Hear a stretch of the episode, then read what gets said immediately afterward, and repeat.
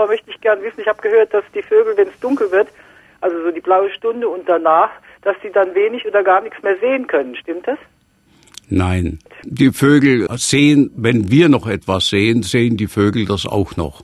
Ah ja. Wenn es ganz dunkel ist, sehen sie nichts mehr. Selbst eine Eule, sagen wir ein Waldkauz oder so, wenn es stockfinster ist oder wenn Sie den Vogel in einen dunklen Raum setzen, in dem es gar kein Licht mehr gibt, dann sieht er auch nichts mehr.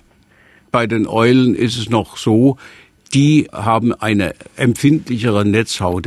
Das heißt, die haben mehr lichtempfindliche Zellen in der Netzhaut und können daher mit ganz wenigem Licht noch etwas anfangen und sich orientieren, wo wir Menschen bei diesem Lichtverhältnis nichts mehr sehen würden. Da sind uns lediglich die Eulen überlegen.